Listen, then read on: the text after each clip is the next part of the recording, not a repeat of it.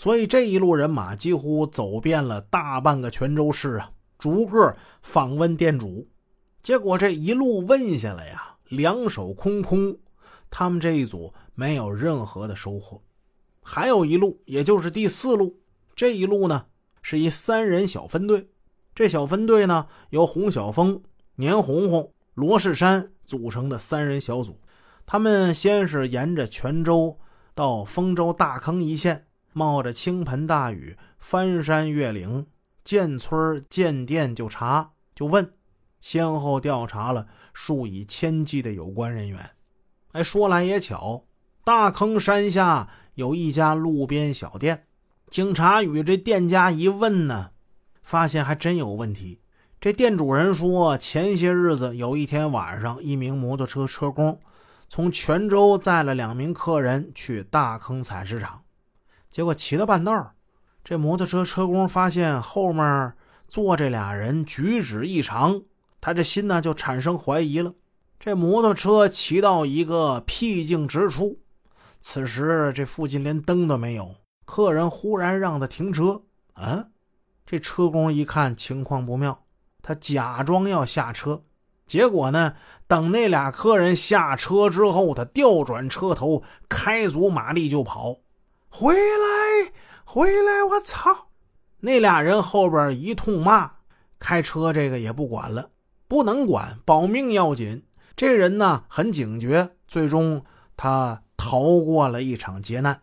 根据店主提供的情况材料分析，歹徒下手的地点跟我们说到的被害的打九胜被杀那地点极其相近，都是大坑山最荒凉的地方。山中啊岔路比较多，弯弯曲曲的。嗯。要是没在山上打过工的人，是很难找到这样的地方下手的呀。足以见得凶手肯定是熟悉大坑山的。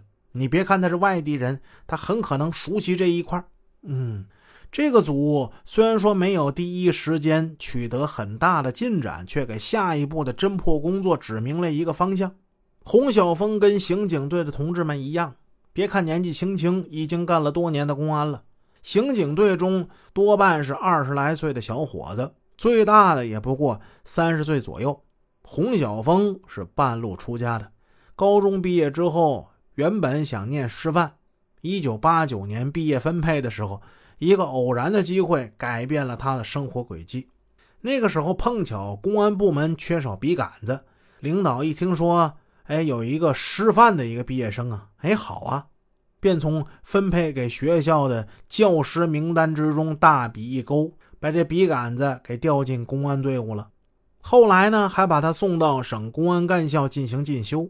洪晓峰一干就是十多年，他从一名普通民警做起，一步一个脚印儿。后来呢，当上了派出所的所长，又干上了刑警中队的中队长。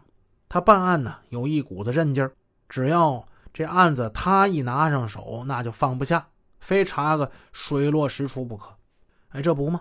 洪晓峰他们说干就干，也不坐车，就一步一步就腿儿啊，步行上大坑山去，为的就是可以眼观四路，耳听八方。你坐车，你你这一路你能碰着多少人呢？是吧？他们希望通过这种方式多接触群众，多了解情况。大坑山除了采石场，那就是一片一片的工棚啊，好几百打工仔按照不同地区抱成了团体，因陋就简，用石头垒墙，再用塑料布、油毛毡盖个顶儿几十个老乡挤在一间工棚里，那那个居住条件呢，连现在那种彩钢房都不如。工棚没人管理，满屋子。那都是烟呐、酒的味儿。时值雨季，地上泥泞，为了便于深入群众开展工作，洪晓峰他们干脆搬上山了。他们也住在附近，与这帮打工仔还成了邻居。面对二十多家采石场的数百名工人，还有多年来换了一批又一批的打工仔，他们不厌其烦地进行细致枯燥的排查工作。有时为弄清一个疑点，那就要调查几十到上百人；有时为弄清一个疑团，他们得跑遍大坑山。